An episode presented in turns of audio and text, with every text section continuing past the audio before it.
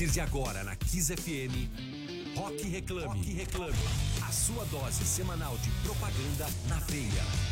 Rock Reclame. Muito bem, 8 horas em ponto na Kiss, está começando mais um Rock Reclame e hoje eu tenho aqui de volta comigo no estúdio da Kiss FM Emerson Souza. Boa É noite, aí. Emerson. É isso aí, eu tava com saudades da rádio aqui, viu? Bem-vindo de volta aqui presencialmente.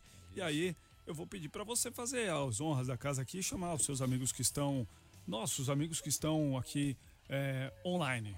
É isso aí. Isso aí. Pessoal que tá em casa, boa noite pra todo mundo.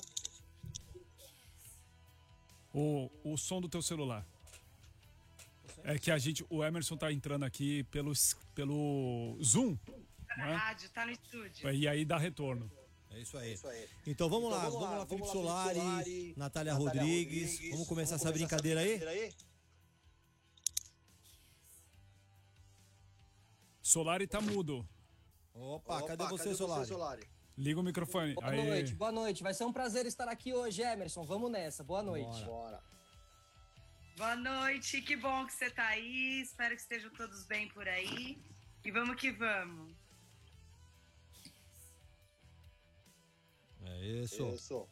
Boa. Manda ver, Emerson. Bom, vamos Bom, lá. vamos lá. É, essa semana, essa tem, semana tem tem- umas notícias, meio notícias meio ruinzinhas, né, pô? Esse negócio, Esse do, negócio do- do nosso do nosso parceiro, nosso amigo, nosso amigo, o Rodrigo Rodrigues, que Rodrigues, infelizmente, faleceu, faleceu hoje, hoje, com com complicações aí do por causa Covid. É uma, uma grande perda pra gente, como ser humano e como profissional também.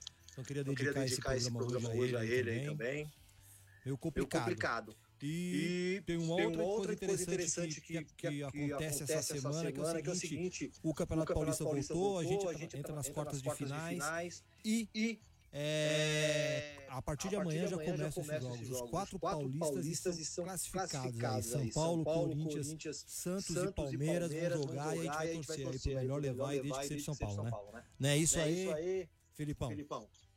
É isso. Vai ser, vai ser um, vai ser um campeonato, campeonato e tanto. Apesar de estar sem torcida, né? é- é- É. vale, É. vale a pena, né? Todo mundo que estiver ouvindo a gente aí também, cola lá no Facebook, cola lá no YouTube, assiste a gente também, é, youtube.com/barra programa reclame. Aí você pode assistir a gente, certo? Vamos lá, Vamos então, lá, então vamos, vamos apresentar nossos, nossos, nossos entrevistados entrevistados de hoje. Nath. Nath. Vamos! A nossa primeira convidada da noite, ela é um ícone pop. Ela é cantora, empresária, youtuber, participante assídua de vários reality shows. Aliás, ela tem o seu próprio reality show falando da sua família. Ela tem mais de quatro décadas de carreira. Ela é um ícone. Senhoras e senhores, com vocês, Gretchen! Boa, boa, boa. Gretchen. Boa. E o outro convidado, Emerson, quem mais que a gente tem hoje? Então, nosso, Então, segundo, nosso segundo convidado, convidado de hoje, ele é pós-graduado em gestão de negócios, com ênfase em marketing pela SPM. Ele começou, sua carreira, como diretor de arte em agências de Florianópolis, um paraíso, Paraíso. né? né? E depois, E depois do do sucesso, sucesso que teve por lá, e, e seu já aposentado blog sobre marketing sobre viral, marketing o Sim Viral, Viral, ele migrou para agências agências digitais, digitais, com passagens, passagens por Cubo CC e Wunderman, Wunderman, como gerente, como de, gerente redes de redes sociais. São, São agências, agências enormes, enormes, brasileiras, brasileiras enormes, né? Aliás, né? Wunderman Wunderman gringa, né? gringa, né? Enorme. Enorme. E já atuou nas maiores, agências do Brasil, como como África, Accenture Interactive e outras, onde ele realizou projetos de grandes destaques, de. Há dois anos ele está tá na DPZIT como diretor de criação executivo, executivo, trabalhando, trabalhando para as para contas contas enormes, enormes, entre elas entre elas Itaú, Itaú, McDonald's, McDonald's, Ambev, Red Bull e Electrolux. Electrolux. Com a Com gente, a essa, gente noite, noite, o nosso, o nosso também digital, como a Gretchen, Gretchen, diretor, de criação, executivo, da DPZIT, Rafael, Zig. Boa, Rafa. Seja Isso. bem-vindo, cara. Opa! Seja bem-vindo. Rafa. Pô, um prazer meu aí, tá aí. Já tava esperando esse convite ansioso aí, poder falar com vocês. Sempre acompanho o programa. Obrigado aí pelo convite. Vamos nessa. Fazer um Demais. papo gostoso aí. Demais, Rafa. Seja bem-vindo. Bom, a gente está também esperando aí a, a, a Gretchen entrar aqui, certo? Com, o nosso, com a nossa ligação. Daqui a pouco estaremos conversando com ela. Por enquanto, vamos batendo um papo com o Rafa aqui. Emerson, começa o papo aí. Vamos lá. Vamos lá. Ô, Rafa, para começar, começar, essa brincadeira, brincadeira aí, você, começou, você começou fazendo, fazendo um, um, blog, blog de, marketing de, marketing lá em, lá em Floripa, né? Mas, Mas qual foi o seu incentivo? Qual foi o seu incentivo para entrar nesse blog aí? Por que você não foi surfar na Praia da Joaquina? Ou tocar um cover do Das Aranhas lá no John Bull? Ou foi montar um café salado? Salada na lagoa, por exemplo. Por, exemplo. por que marketing? Tá conhecendo bem. É, claro, adoro. Você conhece bem lá. Porra. Porra. não, cara, eu acho que assim, eu, como eu cheguei é, na publicidade, acho que foi depois das tentativas frustradas aí de surfar e essas coisas não rolou. Só tomava caldo, não aprendi a ficar em pé na prancha. Aí tive que encontrar uma outra opção aí para para poder, né, tipo, exercitar a criatividade aí que não fosse com manobras em ondas, né?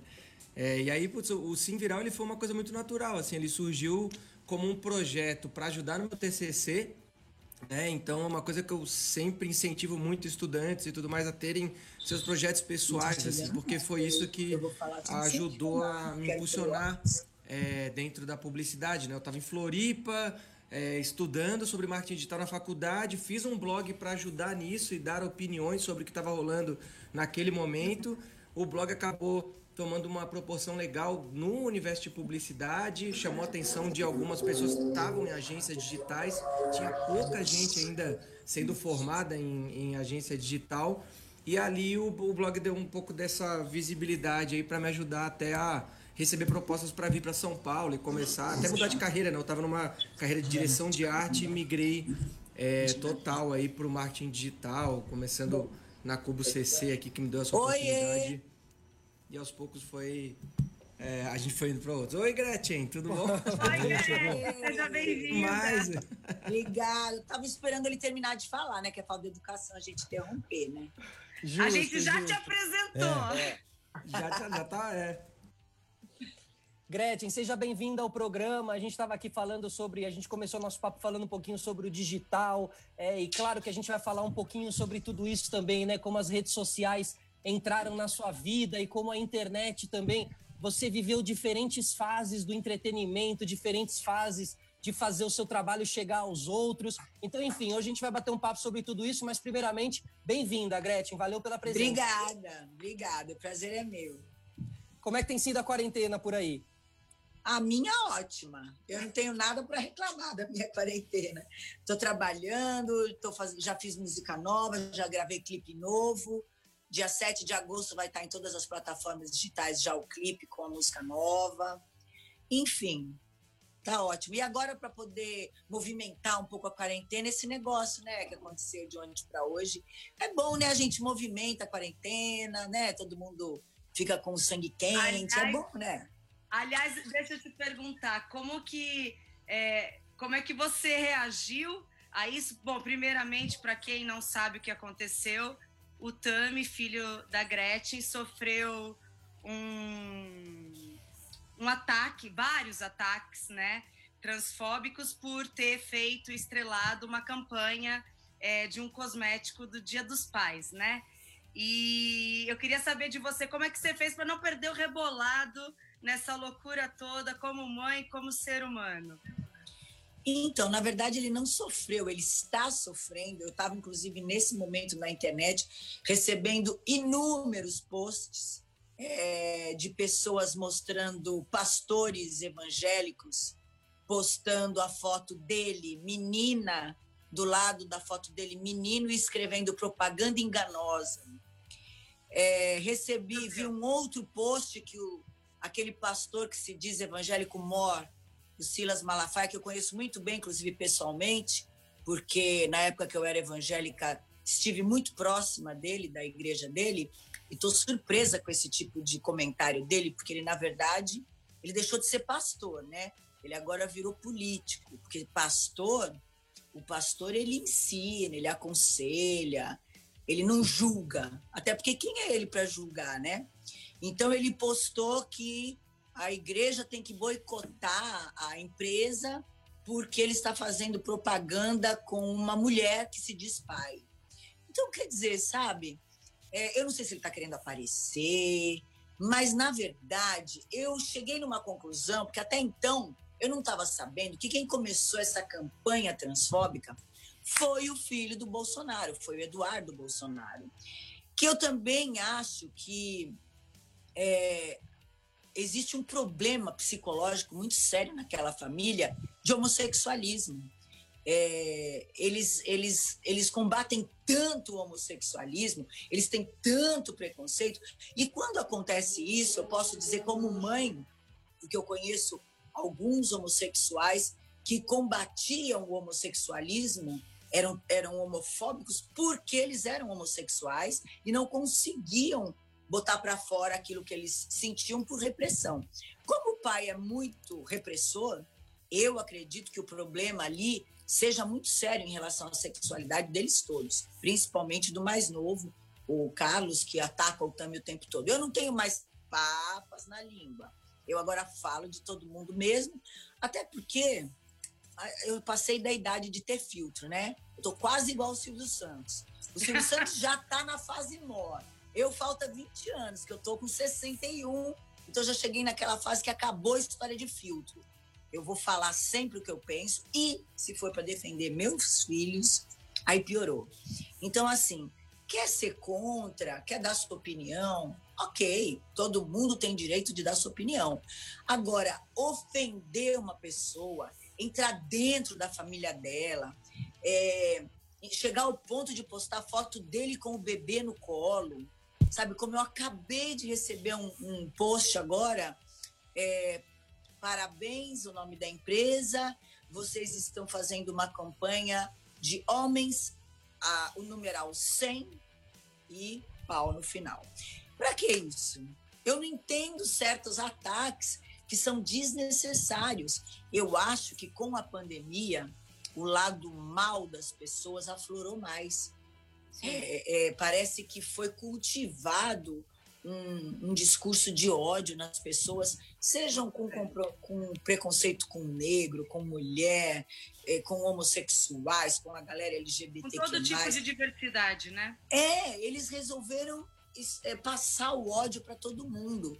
E lógico que o Tami é uma pessoa exposta e vai acabar sendo exposto. Agora, até os meus outros filhos estão sendo alvo de, de, de ataques. Eu acabei de fazer um post do meu filho cantando uma música nova que ele compôs do TikTok e já estão escrevendo lá no meu post. E esse é homem ou é mulher? Então, sabe, é, eu cheguei num ponto da minha vida que eu simplesmente é, ignoro essas pessoas. Eu acho que muitas pessoas morrem de vontade de entrar na nossa família, só que ela está meio que completa, entendeu? Nossa família, é, os meus filhos homens já estão casados, as minhas filhas meninas são muito novas, não vão casar agora. Então fica aquela coisa, né? Poxa, eu também queria fazer parte desse clã de amor, desse clã de, de companheirismo, de cumplicidade que essa família tem. Porque, é lógico, a gente, a gente não posta coisas ruins. O Tami vive postando o diário de um pai, que é a vida dele com o bebê dele, que mostra o que ele é como pai. Essa semana, inclusive, ele me emocionou. Aliás, ele me emociona sempre, né? Não é porque eu sou mãe dele, mas ele me emocionou com um post que ele fez dizendo, escrevendo uma foto dele dando uma madeira, dele trocando a fralda, dele dando banho e coisa assim. Eu nunca, eu sempre te protegerei, eu nunca vou te abandonar. Eu acho que isso é ser pai. Isso é ser pai de verdade. Eu sou mãe solteira. Eu tenho sete filhos. E todos eles fui eu que criei. Eu fui pai e mãe deles. E eu sou fe mulher femininíssima e, e, fui pai. Então, sabe, o ser pai é uma uhum. coisa muito importante. O ser pai é uma coisa. Eu, eu vou, vou ter que comentar do meu companheiro, do, do meu noivo, que ser pai, por exemplo, é o que ele é ele é um pai presente, ele nunca deixou de, de, de proteger as filhas, ele nunca deixou de suprir elas financeiramente, ele nunca abandonou em nenhum momento. As meninas hoje têm mais de 20 anos e ele está presente o tempo todo, em todos os momentos, em, todos, em todas as mínimas coisas. Isso é ser pai. Uhum. Agora, você querer dizer que é pai e a hora que a mulher te diz estou grávida e você abandona a mulher, ou então você fica com a mulher, mas você bate nela, ou você vai transar com outra mulher na rua porque a mulher não pode transar porque ela está grávida, ou quando a mulher ganha o bebê que ela ainda não pode transar, ele diz que precisa satisfazer as necessidades fisiológicas dele e vai trair. Então, quer dizer, isso é ser pai? É. Sabe, eu acho que a pessoa, é. é. a pessoa que mais pode dizer o que é ser pai sou eu, porque eu sou pai. Eu sou pai de todas as formas. Eu sou pai de adoção, eu sou pai fisiológico, eu sou pai de tudo, pai de manutenção, pai de tudo. Então, é, é triste. Eu, como mãe, fico. fico eu vou te dizer, é, não é nem magoada a palavra, porque eu, sou, eu já estou tão é, blindada dessas coisas que eu já nem me incomodo mais, sabe? Então, não me importo. É. É. Bom, é. Bom, vou, vamos aproveitar, vamos aproveitar que, a gente, que a gente tem, tem, a gente a tem o Zig aqui, que é um, que é um, um representante, desse universo, das, marcas, marcas, e a gente pode, falar, falar que é o Boticário, a empresa, a empresa que está fazendo, o filme Não, é a Natura. Ou a Natura, aliás, né? aliás né? A Natura, a gente pode falar que a Natura não tem problema, falar qual é a marca, quando a gente fala de marcas. O Zig é um representante desse universo das marcas, e eu queria ouvir dele como que uma marca deve se posicionar nesse momento. Você compra uma briga, briga, você entra num território que a gente, que a gente vive ainda num território muito delicado, onde as pessoas, onde as pessoas estão ainda, ainda aprendendo a respeitar o espaço dos outros, a respeitar a individualidade dos outros. Como é que uma, Como é uma marca se posiciona, nesse, momento, momento? Qual é o Qual é peito que ela tem que ter para bancar isso? E como é que ela tem que agir num momento como esse, quando divide as opiniões, Zig? Eu acho que para as marcas, assim, até no, no, nesse caso específico, acho que sempre foi um posicionamento muito claro da marca já antes mesmo dessa iniciativa, né? Então é uma marca que sempre defendeu a diversidade, uma marca que sempre é, foi livre desses estereótipos, né? Então acho que a campanha é super positiva em defender essa paternidade ativa, assim, né? De quanto o cuidado com os filhos é, aumentou né, nesse momento de quarentena, onde muitas pessoas estão isoladas em casa, etc. O vínculo se fortaleceu. Eu sou pai, eu vivo isso na prática com a minha filha né? Tu fica com aquela é, até aquela coisa assim, putz, quando voltar, como é que vai ser? Eu não quero perder esse, esse laço que, que foi criado e que está tão próximo e que não tinha antes. É natural que você, estando dentro de casa o tempo inteiro, você vai pegar uma água na geladeira, tu esbarra com a tua filha, faz uma brincadeira, etc. Já é um momento de vínculo, né? E, a, e eu acho que a Natura foi muito feliz nisso, de escolher pais de diversas, diversos tipos de pais, para mostrar de fato assim a, o, o, quanto é importante esse cuidado com os filhos e é, a seleção foi muito focada em pais que já tinham é, naturalmente esse compartilhamento do convívio com os filhos nas redes sociais, né? Então acho que foi uma escolha muito natural, assim. Eu acho que o posicionamento que as marcas têm que ter em momentos como esse é manter a sua posição como já sempre teve, né? É, de defender a sua, as suas causas, né? Defender o seu propósito e a Natura sempre foi movida por esse propósito, né? Pelo histórico então, que a gente eles acompanha. Querem levantar, eles querem levantar um boicote contra a Natura. Então eles vão ter que parar de usar várias coisas, porque a, o Boticário também já fez uma campanha é, a favor da diversidade. Então daqui um pouco ninguém vai usar mais nada, né? Vão ter que comprar coisa importada. É, e, é. e, e, e Gretchen, o que, que você o que, que você fala com o Tami em um momento desse? Assim, qual é a conversa que oh, deixa para lá? Como, é, como vocês lidam com isso? Eu fico curioso, sabe? Porque, como você disse, vocês são blindados realmente. Quantas coisas que vocês já não ouviram nesses anos todos, assim. Como você faz? Como você trabalha a sua parte mental nesse momento, Gretchen? Olha, nesse momento eu tenho que ser realmente a protetora, a provedora, principalmente a provedora. Eu tenho que ser a provedora emocional de tudo isso. Porque uhum. quando a quando a pessoa vai e ataca o Tami, não está atacando o Tami. Nós somos muitos. Ele está atacando o Tami, ele está atacando o meu noivo, ele está atacando os irmãos dela, que não moram no Brasil, um nos Estados Unidos, um em Portugal, outro na França. Então, assim, eles não atacam só um, porque nós somos todos unidos.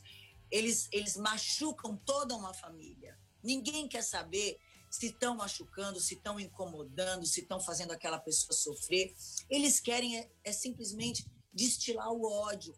Aliás, o Tami hoje deu um depoimento assim muito interessante que ele fala que a pessoa, naquele momento que ela está atacando, ela está tirando dela uma dor que ela tem. E ela vai e desconta naquela pessoa, é, projetando na outra pessoa aquilo que ela está sentindo, aquilo que ela Perfeito. tem de pior.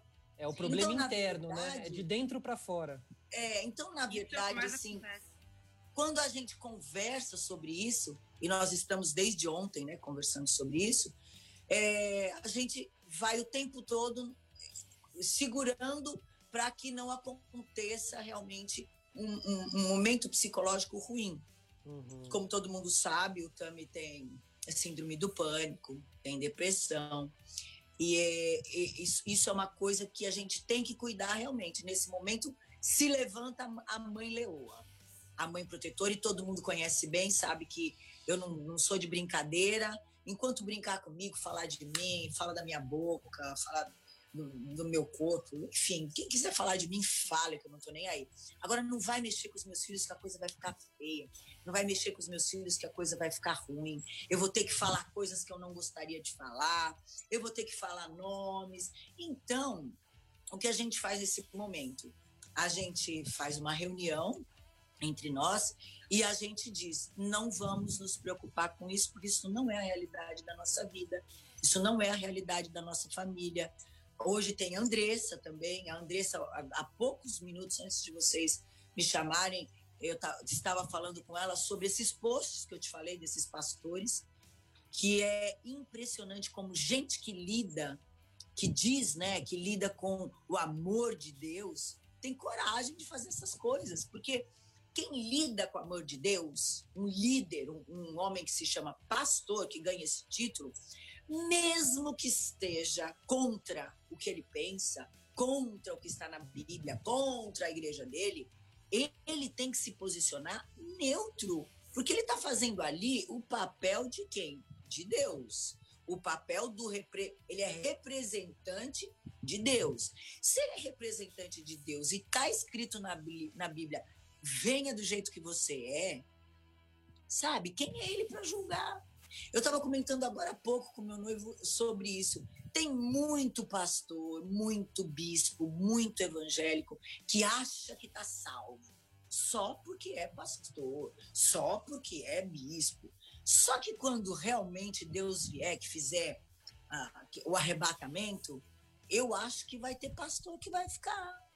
Eu acho que vai ter pastor que vai que vai se surpreender, que uma Gretchen vai ser arrebatada, que um Tami vai ser arrebatado, e ele, com toda a história dele da igreja, vai acabar ficando. Por quê? Porque ele julgou, porque ele não obedeceu a palavra de Deus. A primeira coisa que Deus fala é: não julgueis. Quem é o homem para julgar? Ah, mas está escrito na Bíblia. Está escrito, mas você não precisa disseminar esse ódio. Então, as pessoas querem falar às vezes comigo sobre religião, bora falar, tem problema não. O povo se surpreende porque num dos meus vídeos eu disse que eu conheço a Bíblia de cabo a rabo. É, conheço, porque li a Bíblia inteira. Li várias vezes, não foi uma vez só, porque eu já fui evangélica. Então, eu li sim a Bíblia. E se a gente for conversar de Bíblia, nós vamos ter um, um embate grande. Então, o assunto não é esse, o assunto é nós estamos blindados, principalmente é, no amor, principalmente no vamos viver a nossa vida do jeito que nós somos. É nós vivemos de amor, nós vivemos de cuidados, de entregas. É como eu te disse, qualquer pessoa que entrar no Instagram do Tami hoje, vai nos stories e vai se apaixonar não só pelo bebê, porque ele é lindo mesmo, mas pelo modo de vida que ele tem, os, os, exemplos que ele dá como pai. Ele é uma pessoa que ele não vai na rede social mexer com ninguém, ofender ninguém. Ele, ele é não vai. Dele, né? Ele é super a vida. Ele é uma pessoa muito na dele. Ele não entra na minha rede social, que sou mãe dele. Quando tem alguma coisa engraçada, ou tem alguma coisa que ele acha errado ou estranho, ele vai no meu stories, no meu direct. Mãe, isso, isso, isso ele não se posiciona nem em relação a mim. É, então, quer dizer, para quê? Para que ir na rede social dele e agora na minha para vir ofender, magoar, ferir? sem mérito nenhum. Eu é, só aviso ó. uma coisa para todo mundo que está ouvindo Mas o amor sempre vai vencer o ódio. É, ó, falando... Olha, eu só aviso uma coisa para todo esse povo não vão conseguir atingir seu objetivo. Boa, São anos de criação cheia de amor. São anos de educação para os meus filhos. Meus filhos são homens assim.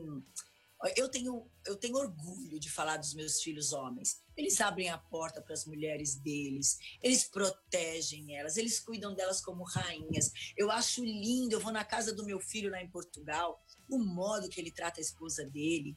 Gente, então, sabe de uma coisa? O que esse povo fala não me interessa. O é que interessa aí. é a vida que eu vivo, que é incrível, com Boa. filhos incríveis, e esse tipo de ataque não vai é. nos enfraquecer. Ó, falando, falando um pouquinho de redes sociais, falando de julgamento, né? Vamos trazer o, o Zig para essa conversa. É o seguinte, Zig, você foi gerente de redes sociais da, da Undema e da Clube, da Clube CC. Você tem muitos anos trabalhando com redes sociais. Como você vê o potencial das redes sociais hoje? Os cancelamentos, as fake news, dá para controlar isso? É preciso ter limite para os usuários, é, impor alguns limites? Ou, ou a rede social é um lugar que tudo pode? Cara, tem sido, enfim, cada vez mais difícil, né? Esse, esses limites, assim, quando a gente coloca é, limites dentro de lei, etc., sempre é um assunto complicado, mas sobre cancelamento, assim, eu vejo que existe de fato, né, um, um, um novo jeito de encarar vai é, essas críticas de internet onde as pessoas estão mais exaltadas né? Parece que a gente vive um momento de polarização quase que global né? Onde a gente tem é, pessoas querendo ter muita opinião e essa opinião é, muitas vezes não aceitando a opinião do outro é isso que gera tanto atrito né e a gente viu até, pô, é, no período do Big Brother, por exemplo, quanto isso ficou exaltado né, nas redes sociais de pessoas. Era cancelado no momento, no outro momento, não, não era bem isso. Às vezes é, um era cancelado por um público, o outro não era. Então é, é uma coisa até que recentemente eu tive até uma conversa com o Chico Barney, que é um colunista do, do UOL, muito gente boa, assim sobre cancelamento, ele falou assim que foi pela primeira vez esse ano, né, que eu perguntei para ele sobre, cara, é, você sente que esse ano está mais complicado essa história de cancelamento? Porque eu acho que até o termo cancelamento ele surgiu esse ano com mais força, né? É, e ele falou, cara, foi, foi a primeira vez que eu fiquei mal, assim, porque ele lida numa boa, com ironia, falando é, piada e tal. Mas ele falou, pô, foi pela primeira vez pegaram pesado num nível assim que eu fiquei mal por um tempo, me é, sair um pouco das redes sociais para depois voltar e voltar a, a, ter coragem de escrever as coisas que eu escrevo, né? Do, do, jeito que eu sempre escrevi. Então eu me peguei muito pensando assim, putz, agora será que eu escrevo isso porque vai dar aquilo e tal? E ele nunca teve isso, ele falou isso, eu, me impressionou assim, que é um cara que lida, né, com um bom humor, com, com isso e também foi alvo disso. Então é, eu sinto que cada vez mais é um assunto difícil, porque não tem como regular isso, porque a internet é um lugar livre para livre expressão, etc. Mas ao mesmo tempo eu acho que tem um papel sim é, das redes sociais, dos, grandes, das grandes companhias de tecnologia, é, em principalmente barrar essas interações artificiais, né, cara? Que é uma coisa que me incomoda demais. É tipo, robô colocando hashtag em alta, essas coisas não dá mais para aceitar, né? E óbvio teve todo esse boicote recente até de algumas empresas é, com relação a isso, né? Para que é, de alguma forma tenha um maior controle sobre isso, principalmente essas interações artificiais, para que é, até as nossas as marcas que a gente trabalha não fiquem associadas a vai tá lá um discurso de ódio do lado tá ali um anúncio da nossa companhia, ou antes de um vídeo de ódio, tá lá um anúncio de uma marca que a gente atende. Então tem sido sim uma pauta super importante. É um papel bem grande aí das grandes companhias de tecnologia em encontrar meios de, de barrar esse tipo de interação é, para que a gente não coloque, não, não confunda também, porque eu tenho é, certeza que muito desse discurso de ódio ele é aquele barulho que é feito, mas tu nunca tem certeza de quantas pessoas estão ali e quantos são interações de robô para ganhar um determinado alcance, exato. Então isso me dá uma, uma, uma, agonia, né? Tipo, porque daí gera esse é, essas consequências psicológicas para quem é, é, agredido e tudo mais, né? Porque, cara, é, é, é, muito complicado você ver o, o teu nome associado a esse cancelamento, é, é difícil de, de digerir, de lidar e, e, e é complicado mesmo. É, acho que a principal consequência do, do, do, de regulamentar tudo isso, de falar mais sobre o cancelamento, é a consequência que isso tem na pessoa que está sendo cancelada e muitas vezes sendo, né? Então, acima de tudo, acho que as pessoas tinham que ter seu CPF na internet, ou seja, o que eu falei sou eu, porque eu não saio na rua aí de fake falando o que eu quero falar. E na internet, como você tem a possibilidade do fake, as pessoas se transformam num monstro interno que no dia a dia essas pessoas não são assim também, né? Então, assim, precisa dar, dar cara para quem são essas pessoas. Concordo plenamente com o Rafa. Mas, pessoal, agora a gente precisa caminhar aqui para o nosso, nosso quadro, que é o Nath Descobre, porque aqui a gente assiste umas coisas aí, umas séries, durante a semana, afinal estamos na quarentena. Nath, o que, que você descobriu essa semana? A minha dica de cultura dessa semana é uma série da Netflix que acabou de lançar, chamada Boca a Boca. É uma série que se passa numa cidadezinha do interior e após uma festa, vários adolescentes começam a apresentar um sintoma de uma doença misteriosa através do beijo, que foi transmitida através do beijo. É uma série que você acaba fazendo uma comparação muito grande com o momento atual que nós estamos vivendo. É, ela é muito bem dirigida, ela tem uma fotografia incrível, a direção é do Esmir, e ela está na Netflix, vale muito a pena assistir. Demais. E uma Esmir produção Filho. brasileira, né? Produção Isso brasileira. Que, que importa. Esmir Filho, que é irmão da Sara, da Sara Oliveira também, que foi VJ durante muito tempo. Essa, essa série é incrível também, assisti. E vocês, pessoal, vocês têm assistido alguma coisa? Gretchen, quando você não está ali nessas, nessas trocas das mensagens pesadas que a gente tem hoje em dia na internet, você assiste alguma coisa nessas idas e vindas de viagem? O que, que você tem assistido?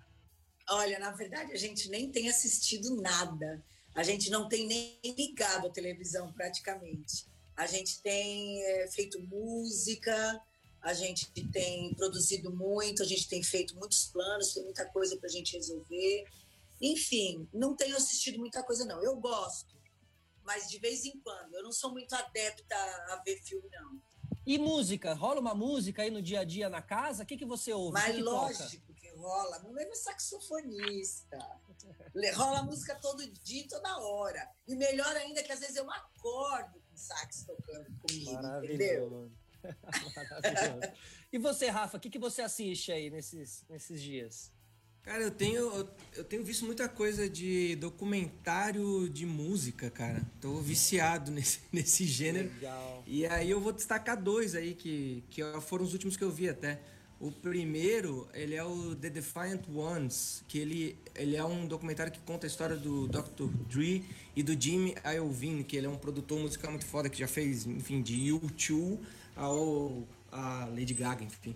Ele tem muitos clientes fodões, assim. Então ele conta um pouco dessa trajetória dele de produtores musicais, né, do Dr. Dre e do Jimmy, até chegar na, na, no lançamento do Beats, Beats by Dream, né? Que eles Exato, que tiveram que é o, a ideia. Que é o fone, né? Que é o fone. Que é o fone, um fone de ouvido que, puta, bombou entre artistas e que ganhou uma proporção ao ponto de ele ser comprado por bilhões de dólares é, pela Apple, né? Uma coisa é. nunca antes vista e realizada. Então é, uma, é bem legal, bem contado, bem filmado, uma história bacana de ver. E o outro, cara, um nacional aí, fazendo voz aí junto com a Nath que eu gostei bastante do documentário de Sandy Júnior, cara. Sandy Júnior é a história. Legal.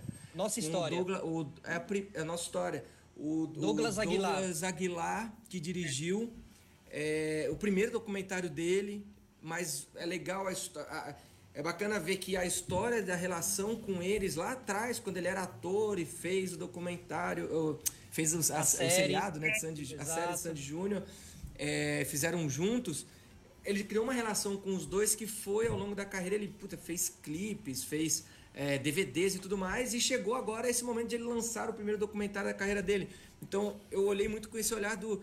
Pô, como que ele montou essa história então, né? Como que é, o, o, o, o, vai, o fazendo algo pela primeira vez, né? Que todo criativo adora fazer, né? Tipo, eu lancei recentemente pela DPZT, no caso, né? Tipo, um projeto com a DPZT, que é um podcast que eu nunca tinha feito na vida. Aí tô aprendendo a editar áudio de podcast, a entender como publica na plataforma e tal. E esses aprendizados a gente traz pro dia a dia com as marcas, sabe? E é super valioso, assim. E um dos entrevistados, o último agora, que sai até domingo, a entrevista com ele, é o Douglas Aguilar. E aí eu fiquei tateando muito esse projeto, esse esse lance de, cara, mas como foi criar pela primeira vez isso do zero, né?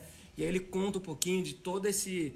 É, o quanto ajudou, né? Essa interação dele com a dupla. Essa vivência, e né? o quanto tem um processo orgânico, é. é e o processo legal. orgânico dele filmar e aí depois montar o filme na cabeça, criar um espelho. Ele conta nos detalhes, assim, um pouco essa... Esse processo, né? Até porque é muito processo. material da vida inteira, ele teve que cavucar esse material, 500 achar DVDs, uma, uma coisa assim. Achar uma ordem ali para realmente conseguir organizar. São oito episódios e é feito pelo é. Douglas Aguilar, pela Goga Cine, que é a produtora ali do, Go, do, do Douglas. Enfim, demais, demais. E ele foi super feliz, né? É, é mesmo, que sensacional. É, é, foi, ele foi super feliz na montagem também, porque ele não, segui, não seguiu uma lógica linear, né? Ele começa foi pelo fim, né? aí ele volta pro começo, aí ele termina no, no, no grande show, né? No, na, na, enfim, na Agora, turnê. Na Allianz, no Allianz, bombou, que foi a segunda maior turnê do mundo no ano passado. Então, foi, é bem interessante de ver a história de uma dupla que, goste ou não, depende do teu estilo musical, etc. Porra, os caras são ídolos pop brasileiros, né? Tem um Total. E essa volta, essa volta deles foi muito, muito, muito marcante também. Tanto que virou DVD, tanto que virou a série. Agora, falando em música, já que as ah, dicas. Ah, fala que a, querido... série tá na Globoplay, né? Essa Perfeito, série. Perfeito, tá na Globoplay. Se estiver ouvindo e quiser assistir. Aproveitando que a gente está falando de música aqui, nós vamos com a nossa parte musical agora. Emerson, o que, que a gente vai ouvir hoje? Conta aí. Olha, hoje a gente vai de Beatles. Na verdade, assim, Paul McCartney, ele está presente na, na versão digital que vai acontecer esse ano no Lollapalooza nos Estados Unidos, que começa agora dia 30, depois da manhã, e vai até o dia 2. E ele é um, um dos grandes nomes confirmados. E, e aí vale lembrar também, vale frisar, que até agora, por enquanto, o Lollapalooza no Brasil está confirmado em dezembro. Então a gente fica. Tomara que o mundo já esteja transformado o suficiente para a gente poder encarar um evento como esse. Mas enquanto isso, vamos de Paul McCartney, é, aí homenageando essa, esse grande evento que vai acontecer virtual dessa vez nos Estados Unidos essa semana.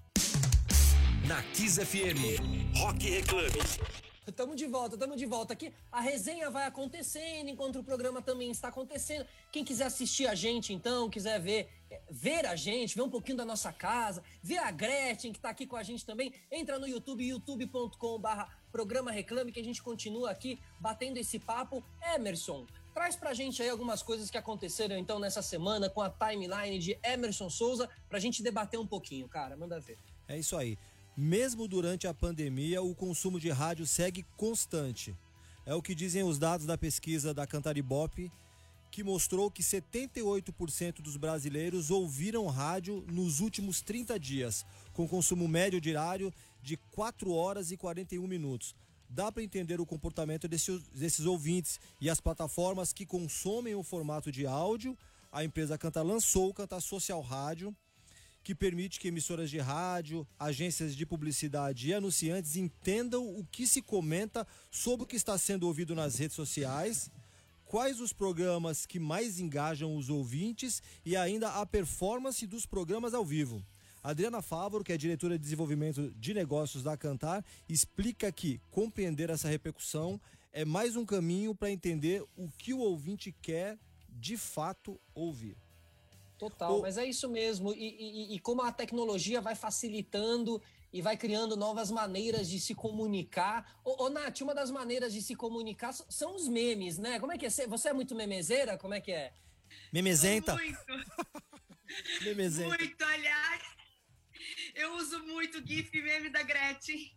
E eu tenho uma curiosidade brutal, gigante. Eu queria saber dela se ela usa, porque eu uso demais. O que eu mais uso é ela fazendo um coração assim, escrito gratidão. Ah, eu uso, viu? Eu uso diariamente. Usa muito? Até porque, pense numa linguagem fácil, a gente não precisa escrever, né? É só a gente mandar os stickers e aí tá tudo pronto. E quando eu não tenho eles prontos, o meu noivo produz para mim.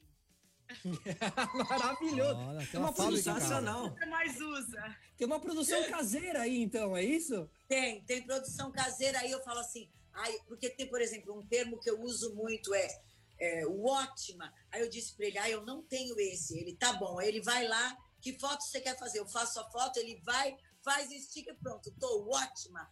Aí pronto, então ele vai fazendo conforme eu vou precisando. Oh, Maravilhoso, que momento. Só pegar esse, esse gancho aí do rádio, que é interessante como o rádio, uma mídia é, tão antiga, conseguiu se atualizar e nesse momento caminha lado a lado com as redes sociais. E aí, ó, o próprio Rock Reclame e outros programas mais é uma prova disso. A gente consegue estar ao vivo no rádio e também no digital. E aí você amplia muito mais o alcance do rádio, porque o rádio pode estar só em São Paulo, Rio de Janeiro, e você consegue falar em qualquer lugar do mundo. O, o, o, o Zig, é, como é que o rádio está hoje no radar de mídia das agências, né? Sabendo desse potencial muito maior aí de, de abrangência. Cara, eu acho que os clientes têm pedido cada vez mais para a gente, mais do que aproveitar um espaço de mídia para preencher com algum reclame, né? É, a gente criar projetos de conteúdo que a gente consiga utilizar de alguma forma essa conversa que é gerada a partir de, desse projeto, né? Então, programas que fomentam essa conversa a partir do rádio nas redes sociais é, acabam sempre sendo é, uma saída boa para uma marca se associar a determinado programa sem necessariamente só colocar os 30 segundos, que tem um papel, ele ajuda um pouco a dar essa é, esse awareness, né, que a gente fala, essa visibilidade para uma determinada campanha, mas a gente tem sido muito provocado nesse sentido e feito mais projetos onde a gente consegue fomentar conversas em torno desses programas, aproveitar a visibilidade, o potencial de conversa desses programas para que a gente gere uma conversa associada a uma determinada campanha, uma determinada marca. Então, isso tem sido muito o foco é, pelo menos na DPZIT, a gente tem focado muito nesse tipo de projeto, assim. Como a gente consegue ir além, né? Quase que assim, beleza, a gente vai ter os 30 segundos rodando, etc. Mas como que a gente aproveita a rádio para gerar essa conversa e ser um conteúdo que ultrapasse o meio, né? Que crie um pouco dessa interação multimídia aí que, que a gente seja assunto, sempre né? busca independente. Que seja um assunto, exato. É, estimular, né? Estimular a conversa e usar as diferentes redes para isso, né? Claro, eu acho que o caminho é esse e como a gente fala da rádio também, a rádio hoje em dia se reinventando com toda essa parte das câmeras dentro dos estúdios, então toda a rádio virou um pouco também um programa de TV, né? Aqui mesmo, quem estiver ouvindo a gente aí, vai lá pro YouTube, vai lá pro Facebook, que dá para assistir a gente. Tem os podcasts, como você mesmo falou, assim, que é, tem gente que brinca que o podcast é a Netflix do rádio, né? Que você yeah. pode escolher ali a hora de, de é. ouvir e tal. Então, realmente, eu acho que tudo caminha, eu acho que, acima de tudo, para uma era de ouro do áudio, né? O áudio com essa, com essa potência mesmo, né? Legal. Ó, só seguir aqui, tem uma notícia que eu acho muito importante, é uma prestação de serviço. O Hemocentro de São Paulo está com estoque de sangue crítico. Tradicionalmente, por causa do inverno e férias escolares, junho já era um mês com baixas nos, nos estoques, né? Mas com a pandemia esse problema se agravou muito. Os hemocentros estão fazendo coleta de forma segura para doar. É necessário ter entre 16 e 69 anos, pesar mais de 50 quilos, estar em boas condições de saúde e alimentado. Não devem doar temporariamente pessoas com sintomas de gripe ou resfriado. Para preservar a saúde dos doadores diante da pandemia, os atendimentos estão sendo previamente agendados. A coleta pode ser feita em diferentes bairros aqui de São Paulo e você pode entrar no site prosangue.com www.sp.gov.br e agendar a sua doação no melhor local para você, no mais prático, é simples, rápido e seguro. Você vai ajudar muito quem está precisando de ajuda, especialmente nesse momento tão delicado que a gente está passando, né? Então fica a dica aí. Vamos ajudar também, né? É isso aí. Bom, o Emerson falou sobre tempos complicados que nós estamos passando. Eu acho que a tradução de tudo isso foi essa semana a banda aglomerou fazendo sua, sua live e aí, de repente, interrompidos por um, por um tiroteio, uma perseguição policial. Você viu isso aí, Gretchen? Eu vi. E aí, mas você, viu, mas estava vendo a live ou você viu depois? Você estava vendo o tiroteio? Eu vi depois. eu fiquei né? surpresa, meu Deus do céu, nunca tinha visto aquilo. E eles gritando, não é a casa, a casa é do lado, a casa é do lado, mas já estava confusão, era melhor não falar mais nada.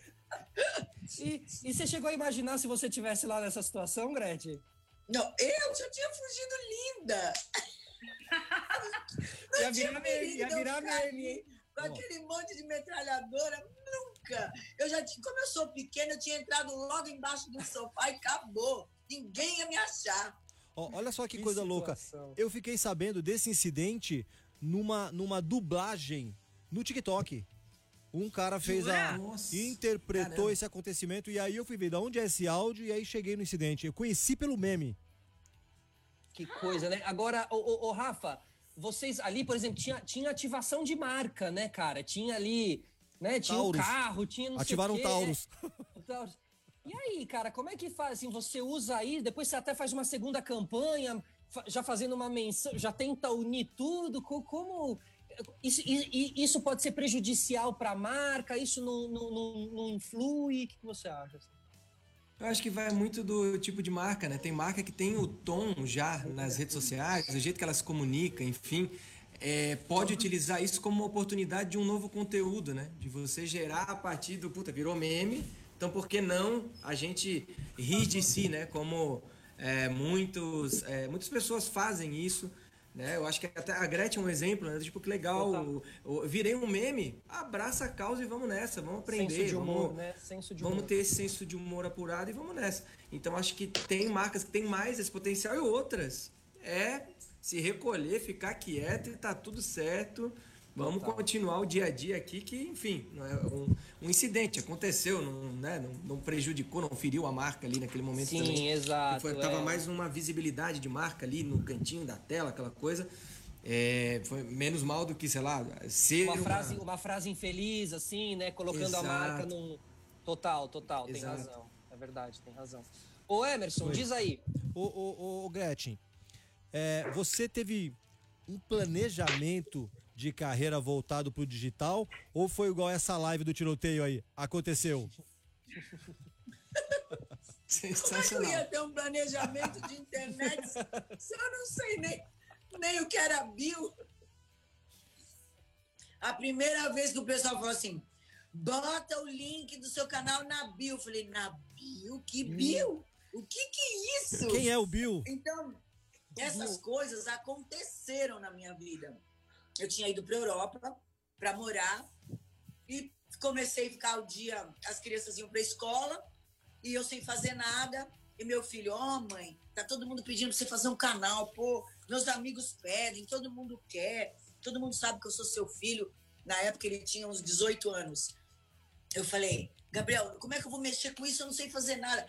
Daí ele foi, passo a passo, ó, oh, mãe, você faz assim, você liga o telefone, ah, vai lá, faz o seu canal, eu preparo tudo, você só grava. Ok. Ele foi lá, montou o canal e lá fiz o meu primeiro vídeo.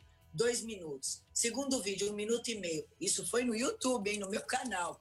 No mesmo dia eu fiz 23 vídeos. Ah, tinha até de 50 segundos. E o povo, isso não é canal coisa nenhuma? Um vídeo de pequeno desse jeito? E eu, aí, você sabe, quando começa a mexer no meu humor, aí é que o negócio presta mesmo, né? Aí eu, o quê? O canal é meu, é um Snap faço do jeito que eu quiser. Eu faço eu o que eu, que quero, quero do meu canal, do tempo que eu quero. Pronto, eu dormi, eu tinha acho que não tinha nem mil seguidores, tinha acabado de abrir o canal. No dia seguinte eu tinha 50 mil seguidores. Eu falei, ó. Oh. O Gabriel, o Gabriel é o grande ícone dessa história toda, então. Verdade. E aí, quando começou a história dos memes, e eu assim, eu vou processar, olha aqui, onde já se viu o povo usando minha foto, botando coisa que eu nem falei. Eu vou, eu, pode arrumar um advogado para mim. Ele, e você como geminiana briguenta, imagino. Não, mãe, isso é uma brincadeira. O povo tá fazendo porque acha legal a tua cara. Bom, aí até ele me explicar, até eu entender, foi um tempão, né? Depois eu comecei a curtir, eu vi que era legal, agora eu adoro. Aí você virou ícone e foi chamada pela Katy Perry para fazer o clipe com ela. Como é que foi pois isso? É. Olha, também, olha, as coisas acontecem na minha vida assim, ó, quando tem que acontecer.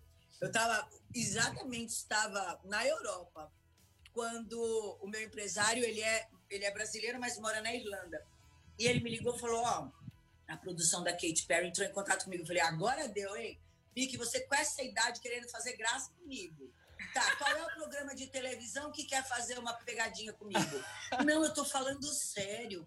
É a produção da Kate Perry mesmo. Eles mandaram, inclusive, um ofício para mim e da gravadora e não sei o quê. Eu falei, ah, tá bom, então, vai. O que, que quer? Ah, disse que quer gravar um clipe com você. Ah, Kate Perry quer gravar um clipe comigo. Ah, tá bom, Ô, que agora deu, né? Deixei pra lá. Eu falei, já que é, você tá dizendo que é verdade? Vai negociando. Na hora que tiver tudo pronto, você me avisa tempo passou, demoraram um mês entre videoconferência para lá, videoconferência para cá, e eu não acreditava em nada, em nada. Eu achava que era uma pegadinha do Rodrigo Faro, que é rei de me fazer essas coisas.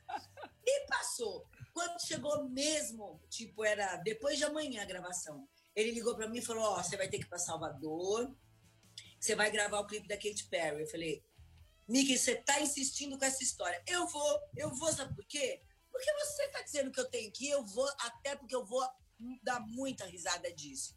Fui para Salvador, falei, um clipe daquele da Katy Perry no Brasil, em Salvador. Tá bom, então. Fui lá, cheguei o Fit Dance todo preparado. Aí tinha uma divulgadora da Universal, né? Aí ela pegou e falou: Olha, eu tô aqui como representante da Universal, porque naquela época eu também era contratada da Universal, representante da Universal vocês duas são minhas são contratadas da nossa empresa. Então, eu estou aqui falando com a Kate, porque agora é hora de você escolher o, o seu visual, que você vai fazer o clipe. E ela disse que é para você escolher o visual que você quiser, que ela quer que você seja a Gretchen que todo mundo ama. Aí eu comecei a ficar mesmo em dúvida, né? Aí fui lá, escolhi a roupa, comecei a ensaiar, e ela me gravava e mandava. Me gravava um pouquinho no ensaio e me mandava. E aí ela falou assim: olha, ela está aqui dizendo que ela está adorando a hora que você rebola e que você faz aquelas caras quando você fala swish, swish. Aí eu vi que era verdade mesmo. Foi desse jeito. Olha, foi uma surpresa quando ela me convidou para fazer o show em São Paulo. Aí realmente foi o, o para mim foi a melhor, o melhor momento da minha carreira, porque eu jamais imaginei nem que um cantor brasileiro fosse fazer isso comigo. Quem diria um internacional? Né? Ganhou o mundo, né? Aí foi verdade mesmo. É, ela me recebeu no camarim dela, ela não me recebeu nem no meet and greet. Ela trouxe uns presentes para mim da grife dela. Me recebeu como uma estrela internacional. Então eu, eu assim, além dela ser generosa, eu agradeço muito o a galera do, do fã clube dela, o Kate Perry Brasil, porque na verdade tudo aconteceu por causa do Katy Perry Brasil. Eles começaram a falar com ela e com a Nicki Minaj com os meus memes e elas Perfeito. quiseram saber quem era essa mulher que aparecia o tempo Perfeito, todo mas... na rede social dela. Mas não teve um aqui no Brasil que não vibrou com esse encontro. Katy Perry, Gretchen, então falou: não, isso vai ser maravilhoso. Então, muito é. legal, é, muito legal mesmo. Acho que foi, foi, foi, foi legal para todo tá mundo. Está eternizado, né? Exato, com certeza está. Com certeza está. Como está esse nosso programa aqui também, que hoje conversamos aqui com Rafael Zig, certo? Que é diretor de criação executivo da DPZIT e também com Gretchen, cantora, artista. Pessoal, obrigado pela presença, tá bom? A gente vai encerrando por aqui. Deixa um agradecimento especial também pro pessoal da Lab 3 que fez esse, esse programa acontecer, faz com a gente toda semana. Eu queria dizer aqui particularmente em nome de todos também, que a gente dedica esse programa para o Rodrigo Rodrigues, que era um roqueiro de primeira qualidade, que amava o rock and roll, que tocava sua guitarra, que levava adiante tudo isso, que levou para o futebol, o rock and roll também, falava muito disso Bom lá. Bom humor alto astral. Certeza, bom humor alto astral e que tenho certeza que estaria dizendo para a gente continuar o show, o show deve continuar, então esse programa em homenagem ao Rodrigo Rodrigues. Obrigado a todos, pessoal. Emerson, você que está aí na Obrigado! Obrigado, a gente continua. É, Gretchen, não desliga. Não desliga que a gente tem mais meia é. hora no Facebook aqui, tá? A gente só encerra no. Boa, é isso aí. Quero só agradecer aqui toda a equipe do Reclame, que ajuda a gente a produzir esse, esse programa, a Lab 3, que cuida da plataforma, toda essa estrutura digital, virtual que vocês estão acompanhando, a assessoria da Gretchen, a, a, a, Patrícia Capuchinho, a assessoria da DPZIT, a assessoria da Gretchen, é Munir Nunes, Solange Silva e Sueli. Estão adorando a entrevista aqui, inclusive. E vamos continuar no Facebook e no YouTube aí, não é isso? Não é isso, Rodrigo? É isso aí, são 8h56 agora, então na terça-feira, 20 horas, tem mais Rock Reclame aqui na Kiss. É isso. Na Kiss FM, Rock Reclame. É isso aí, Filipão, tamo de volta, hein? Manda ver, manda ver, manda ver. Nath, tem alguma pergunta? Vamos, vamos conversar aqui com a Gretchen. A Gretchen tava falando que é, o Everson estava falando que a mulherada acha ela muito forte, uma mulher muito empoderada, de muita atitude. E eu queria saber de você, na época da ditadura, você foi muito censurada por ser essa mulher que você é, por toda a, o seu sex appeal. Eu queria saber se você consegue enxergar alguma mudança, se é que existe alguma mudança hoje em dia é, dessa censura de ser uma mulher empoderada, uma mulher onde se apresenta da forma que acredita ser. Então, até pouco tempo atrás, realmente a gente já tinha conseguido muitas coisas. Com esse novo governo, a gente teve um pouco de. Retrocesso? De, de, é, com certeza. Censura. Um pouco de. Aliás, bastante retrocesso nesse sentido, principalmente com a mulher. E eu espero que, que isso não continue, porque eu acho que esse não é o momento de se encabeçar uma luta a favor de, do, do poder da mulher, até porque acho que esse está sendo um momento tão difícil é, profissionalmente, financeiramente, emocionalmente.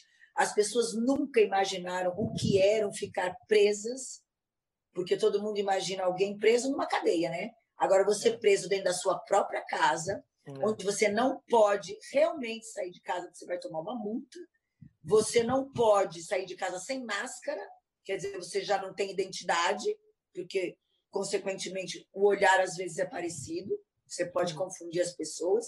Então, quer dizer, com todo esse momento, acho que seria muito difícil uma briga, uma briga para que a mulher pudesse conseguir mais espaço, né? Mas estou aqui para defendê-las sempre. É, isso é importante. Vou aproveitar o, o, o Zig a gente vive um momento de renovação em vários sentidos na sociedade, né? O mercado publicitário também passa por isso. E a, a profissão está sendo atualizada, algumas, algumas funções como a RTV também está sendo revisitada. É, é, qual é o, perfil, o novo perfil desse publicitário antenado com, com o que está acontecendo agora e o que vem pela frente? Eu acho que eu tenho uma visão muito de que é, todo esse processo que a gente está vendo agora, de pandemia, etc., isolamento e trabalho remoto, né, tentando se comunicar à distância, ele acelera muita coisa que a gente já vinha vendo acontecer no mercado, né? Então essa necessidade de adaptação constante dos profissionais, de, é, de comunicação, né? Esse, de você, quanto é difícil a gente estar tá se comunicando agora mais à distância do que pessoalmente, né? Eu acho que a maior dificuldade que, que tem, assim, no momento de fazer apresentações de campanhas e ideias, é você conseguir manter todo mundo atento ao que você está falando. Porque, cara, é o WhatsApp aqui, a janelinha aqui no, do WhatsApp no outro, aí desliga a câmera, tu não sabe se a pessoa tá vendo, não tem aquele olhar. Eu sempre peço para as pessoas ligarem a câmera, sou chato do, pô, liga a câmera aí, deixa, né? Total, Vamos trocar total. uma ideia e tal. Claro, Porque senão fica... É, fica, fica, falando frio, né? Já tá frio, né? Fica mais frio ainda. Exato. É. Então, acho que é, tem muito sobre isso, assim, de como, eu, é, como que você tem que se reinventar até no modo de apresentar né, as tuas ideias. Não Perfeito. funciona mais passar vídeo no, no streaming. Tu tem que criar um. Eu descobri recentemente um negócio chamado Watch Together, que são salas que você consegue passar um vídeo é, para todo mundo ao mesmo tempo. Eu colo um link do YouTube, pode ser um vídeo não listado. Então eu, eu tenho usado em algumas reuniões importantes que tem muito vídeo, de cara, acesse esse link aqui no começo da reunião. Durante a apresentação eu peço para vocês entrarem lá, tudo bem? Beleza. Ó, vou rodar o primeiro vídeo, vamos lá, vamos. Eu dou play todo mundo vê ao mesmo tempo. Que legal. Não tem aquela desconexão do tipo, recebe pelo WhatsApp, já aproveito para dar o comentário aqui. Ih, não sei essa porra ainda.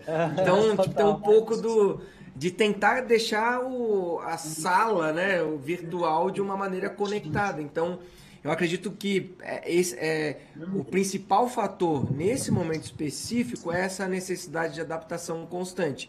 Seja para uma apresentação, seja para ter ideias que, que, que saibam utilizar dessas restrições para que ela vá ao ar, que ela seja produzida. A gente acompanhou muita gravação aqui pelo Zoom mesmo, né?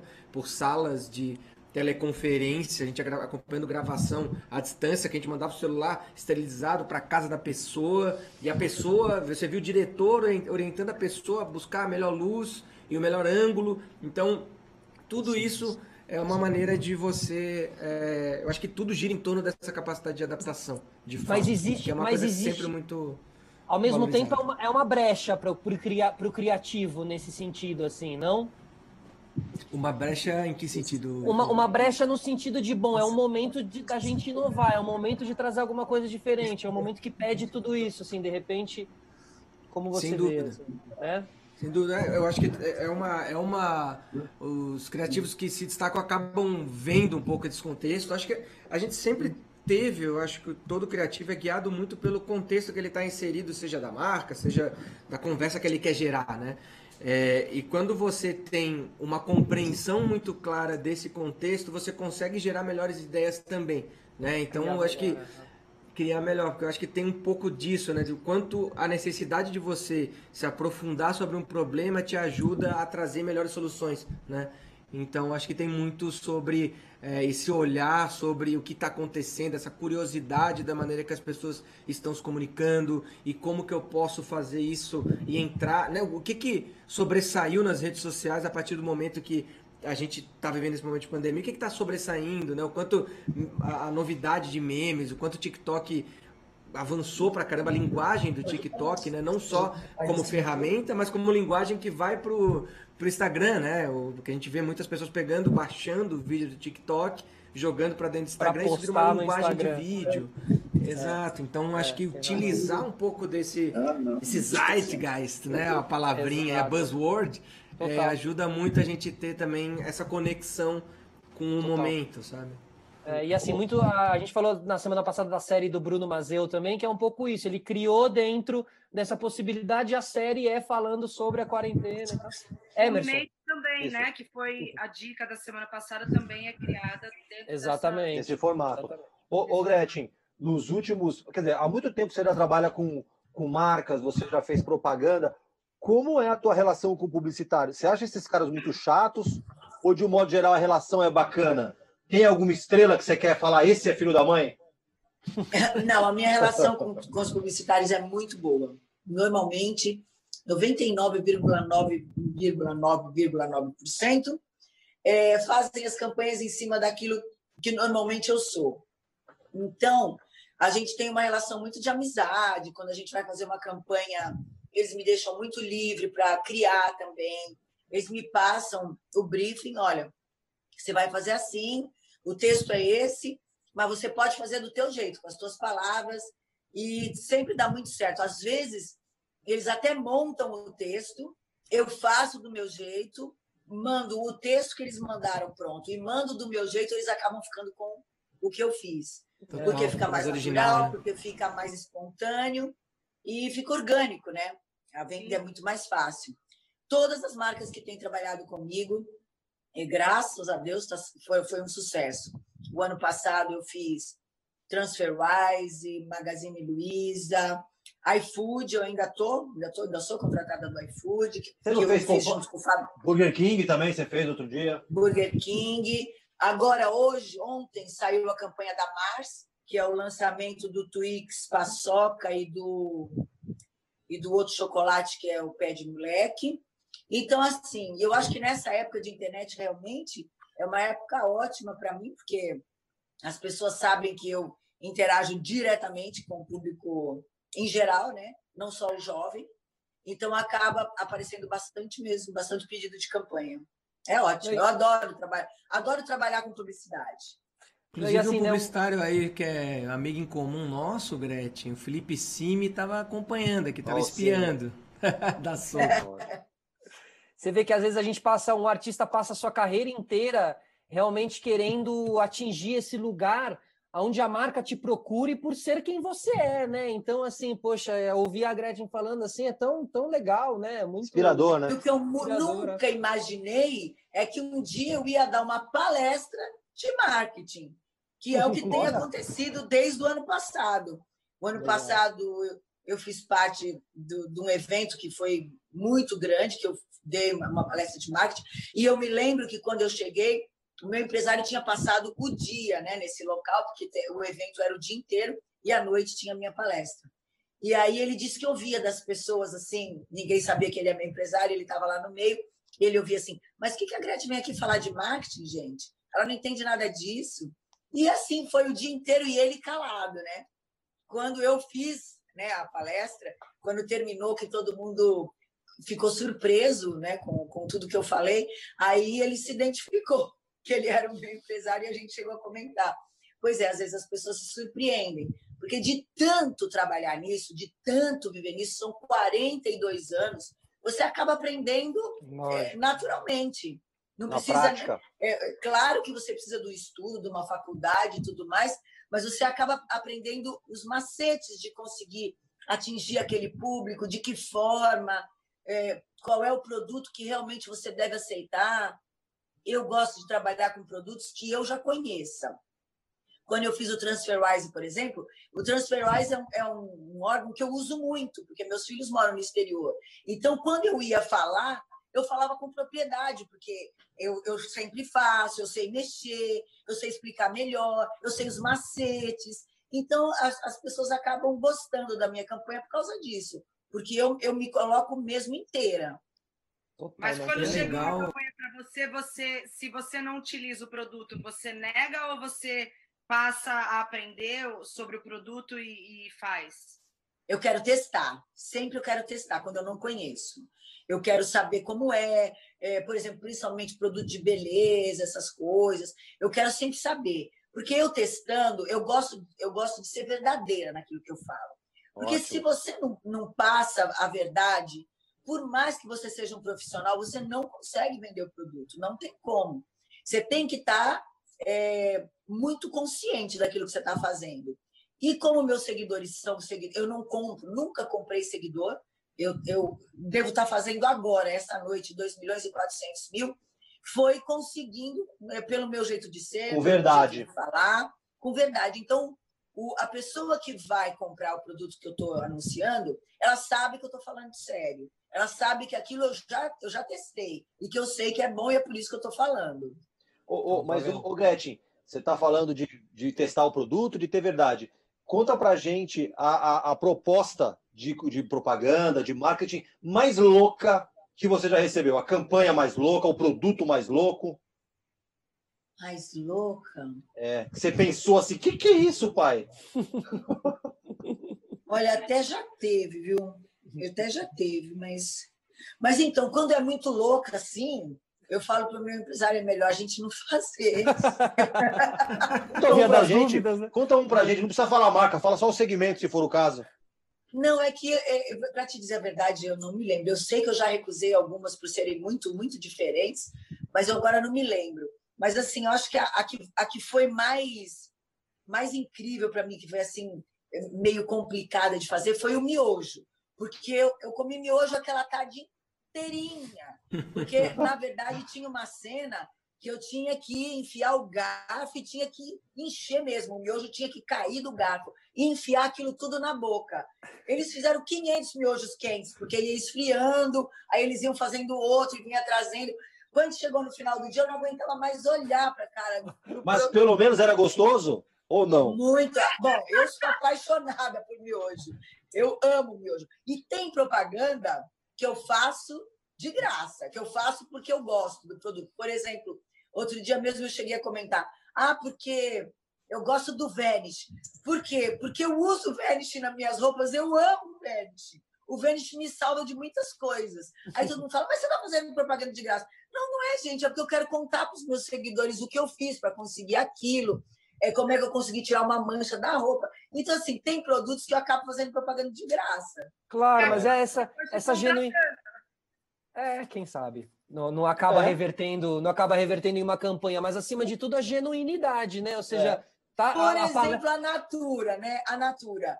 é, é, é, pura coincidência, mas todo mundo pergunta: o que, que você usa na pele? Como é que você pode ter essa idade? Eu sei que você fez plástica e tudo, mas por mais plástica que faça, o pescoço ele denuncia, né? O pescoço, o colo, denuncia.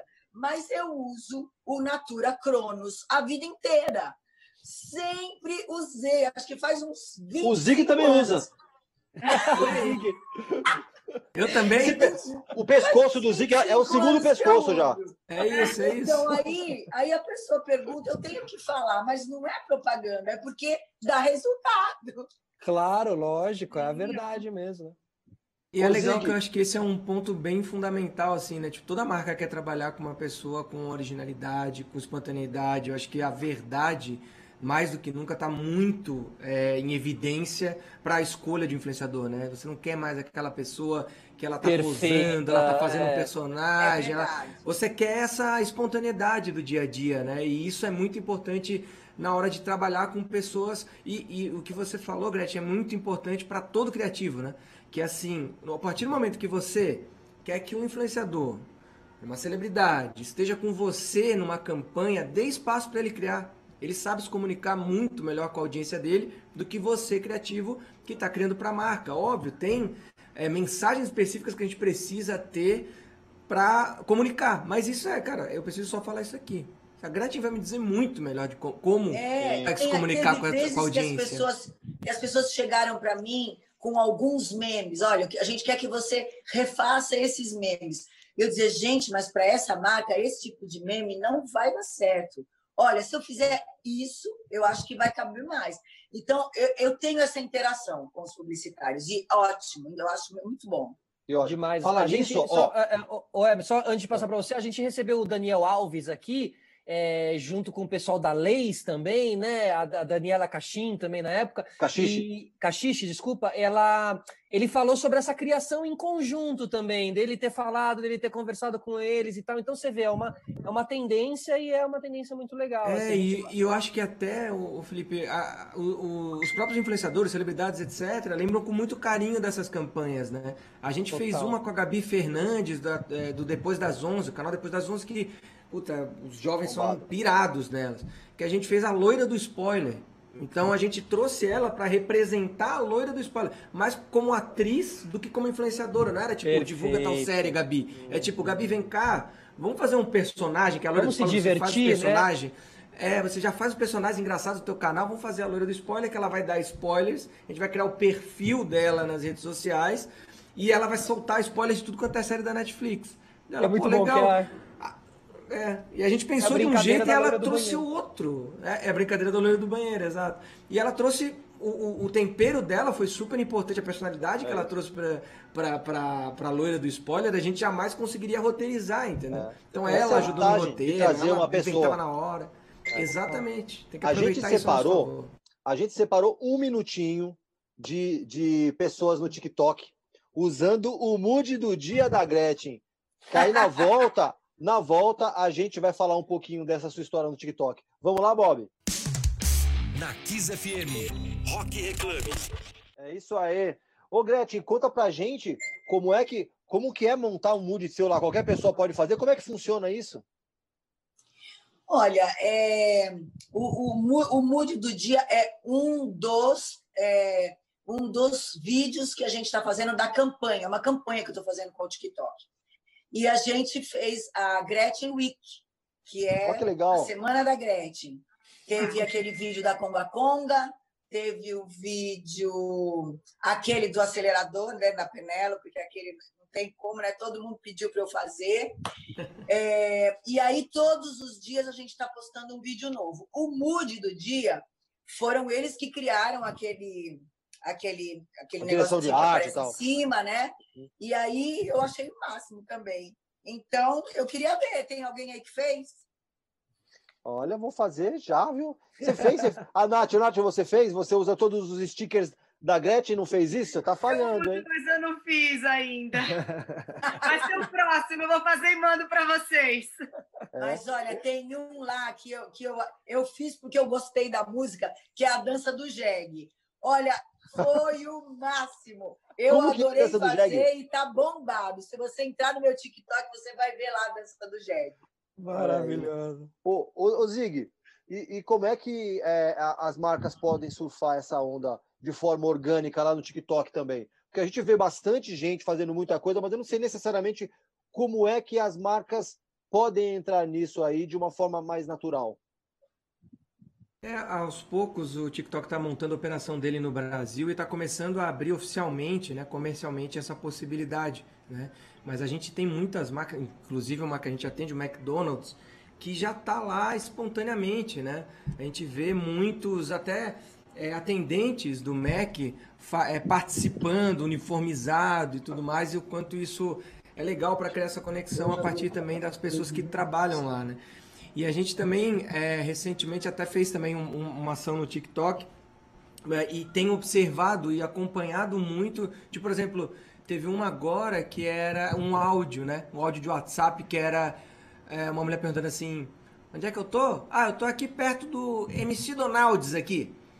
Esse áudio é uma doideira que todo mundo tá fazendo isso. Todo dia, tipo, o Isis Valverde já fez, Pablo Vittar, todo mundo faz isso como meme e tá divulgando espontaneamente a marca porque é, se é uma marca que já faz parte da cultura popular, né?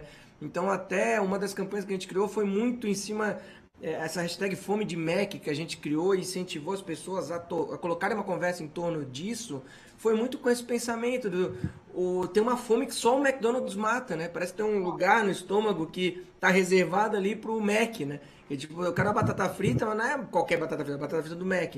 Né? Eu quero um, um, hambúrguer, mas não é qualquer hambúrguer, é, é o Mac. Tem, um, tem uma exato. fome específica do Mac. E a gente tem aproveitado muito isso como, como para estimular a conversa com as pessoas, que eu acho que é muito esse olhar que a gente tem dado muito para todas as marcas que a gente trabalha, como a gente consegue trazer um pouco desse ponto de vista compartilhado entre a marca e as pessoas para gerar uma conversa ao invés só de uma mensagem de impacto, né? Que a gente impacta o tempo inteiro com uma mensagem, mas a gente também tem que criar uma conversa, né? Mas a marca tem que estar tá aberta e disposta a isso, né? Ou seja, o MEC, quando vai lá e se permite que você escreva, entre aspas, errado o nome deles, mas entendendo que isso vai reverter para eles e não, e não dizendo, ah, não, escrever errado o nome da minha marca, imagina, eu vou afastar as pessoas de mim. E já não é mais tão assim a lógica, né?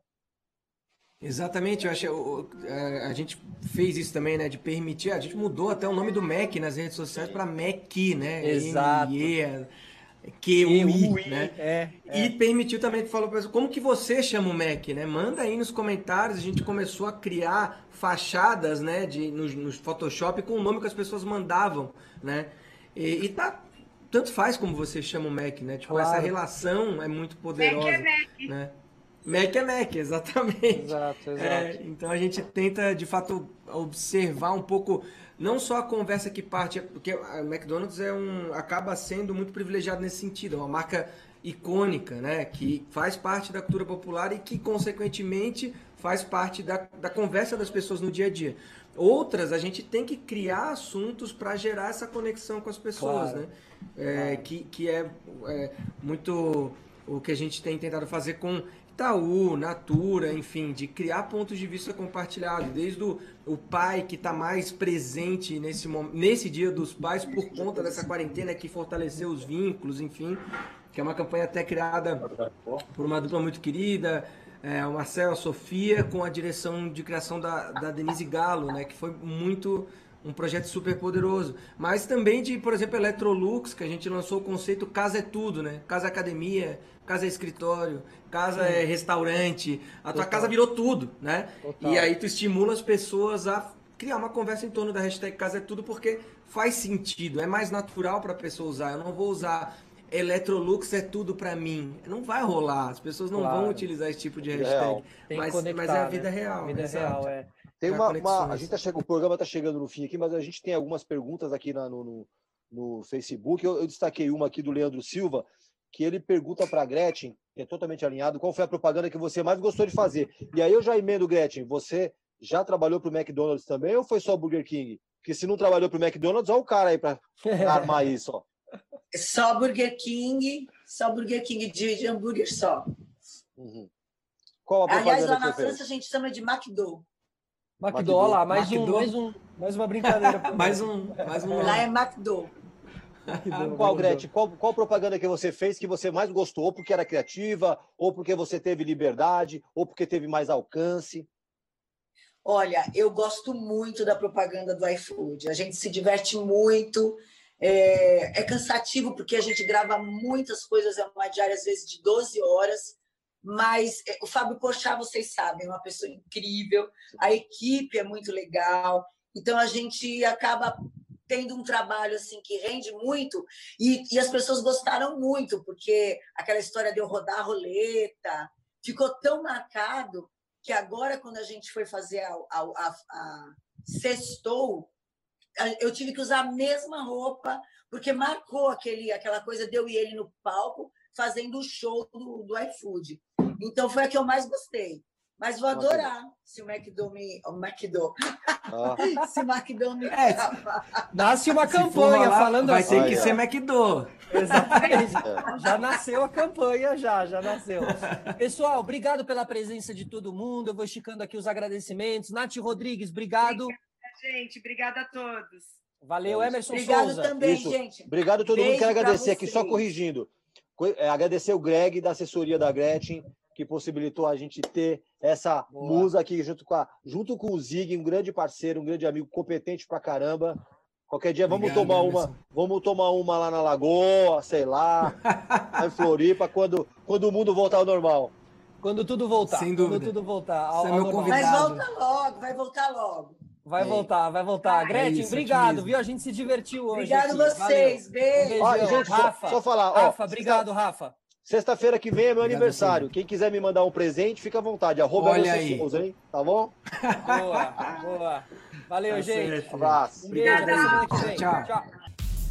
Você ouviu Rock Reclame. Rock Reclame. A sua dose semanal de propaganda na veia.